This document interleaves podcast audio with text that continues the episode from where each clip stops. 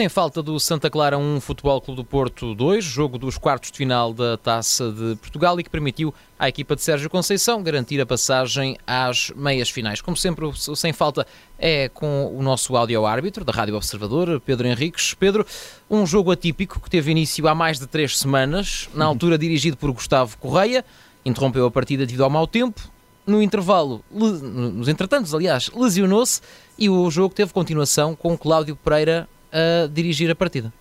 Exatamente, e portanto hoje no nosso Sem Falta que vamos analisar nove lances, três são de 7 de Fevereiro, os primeiros três, com Gustavo Correia e os restantes seis são uh, de hoje, portanto, com o Cláudio Pereira. E vamos lá então dar o pontapé de partida. Sim, começamos eh, a 7 de Fevereiro, uh, na altura com um tremendo temporal em São Miguel, nos Açores. Pepe viu um cartão amarelo ao minuto 7, foi bem Exatamente. mostrado? Exatamente, foi bem mostrado na altura, portanto, um pisão, uma entrada de sola negligente uh, no pé do Vinícius e, portanto, o árbitro bem por esta entrada mostrou na altura cartão amarelo. Ainda nesse dia 7, ao minuto 19, foi anulado um golo a Vinícius, jogador do Santa Clara.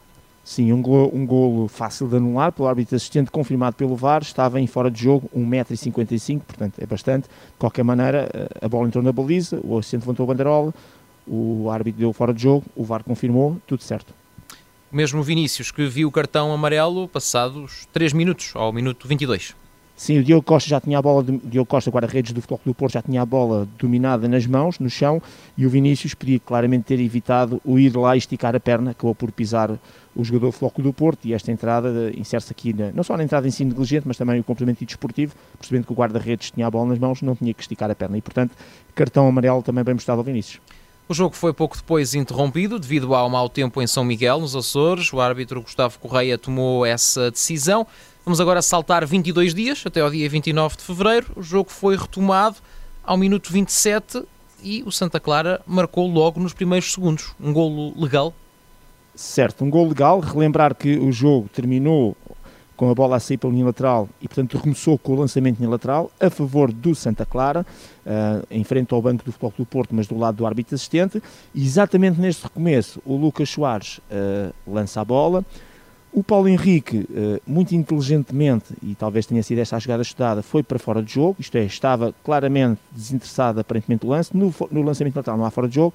E quando o Lucas Soares lança, o Paulo Henrique está sem qualquer tipo de marcação, sai da posição de fora de jogo e vem a jogo disputar a bola. Os jogadores do Floco do Porto aliviam a bola, bola essa que vai para o Pedro Pacheco, que remata a baliza, o Diogo Costa defende, enfim, meio para a frente, e o Rafael Martins, que no momento em que o Pedro Pacheco rematou, não estava em fora de jogo, saiu de posição legal, acaba por fazer a recarga um, e, e, e, marcar o golo. E, a questão aqui era se, uh, primeiro, obviamente, no lançamento total não há fora de jogo, isto em relação ao Paulo Henrique que recebe o lançamento, e depois o Rafael Martins, que se percebeu pela repetição que não está fora de jogo, o VAR confirmou e, não está fora de jogo por 53 centímetros. Portanto, o gol do Santa Clara completamente legal.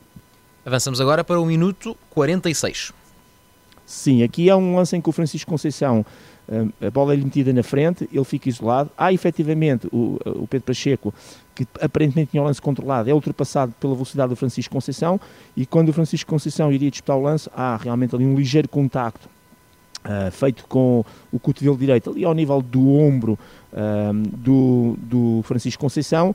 Uh, não pareceu, a gente costuma falar da intensidade aqui é causa e efeito, não pareceu que a queda do Francisco Conceição tenha sido provocada por esse contacto que é claramente ligeiro. As pessoas dizem que é intensidade, nós dizemos que é causa e efeito. Uh, eu acho que ele próprio, quando percebe que o guarda-redes está a sair, tenta de alguma maneira, sentindo esse contacto, tirar vantagem dessa circunstância.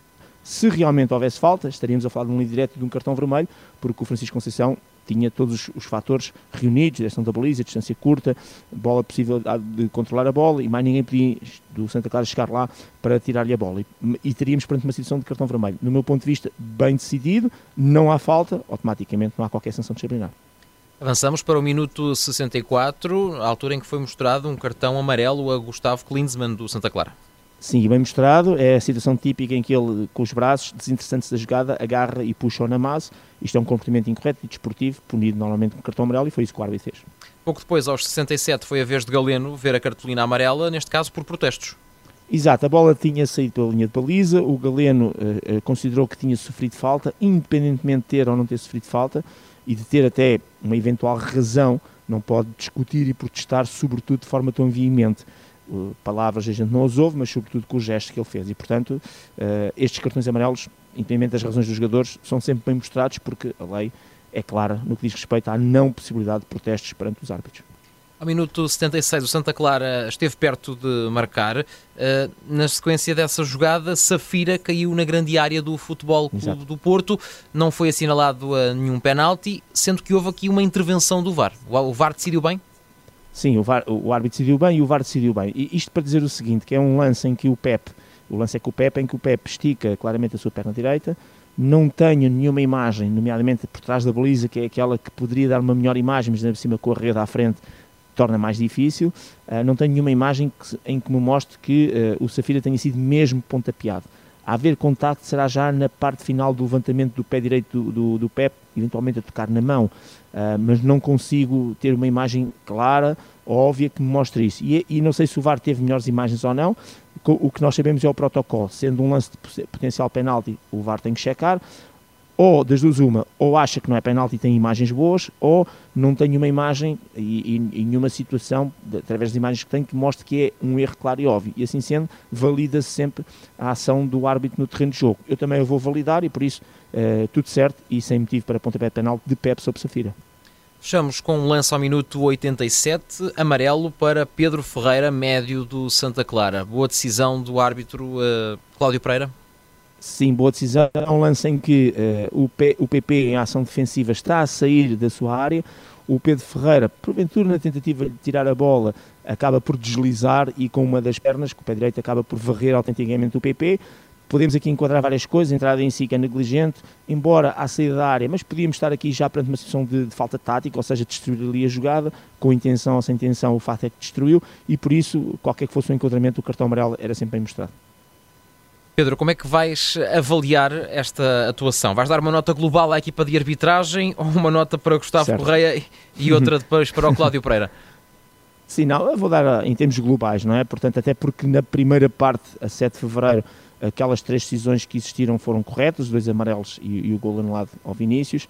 As seis situações de hoje também, portanto, tudo certo com os golos, golos legais, tudo certo com o gol anulado nessa tal primeira parte, tudo certo com esta situação do Francisco Conceição não ser livre direto e sobretudo cartão vermelho, tudo certo com a decisão também principal do Pep, do Pep não fazer falta para penalti sobre Safira. E portanto vou dar uma nota positiva, uh, nota, nota 7, uh, eh, de 0 a 10, digamos, para o desempenho da equipa de arbitragem, com todos os elementos que participaram uh, nesta equipa de arbitragem. Foi o sem falta do Santa Clara 1 Futebol Clube do Porto 2, dos quartos de final da Taça de Portugal, como sempre com a assinatura do Pedro Henriques, áudio-árbitro da Rádio Observador.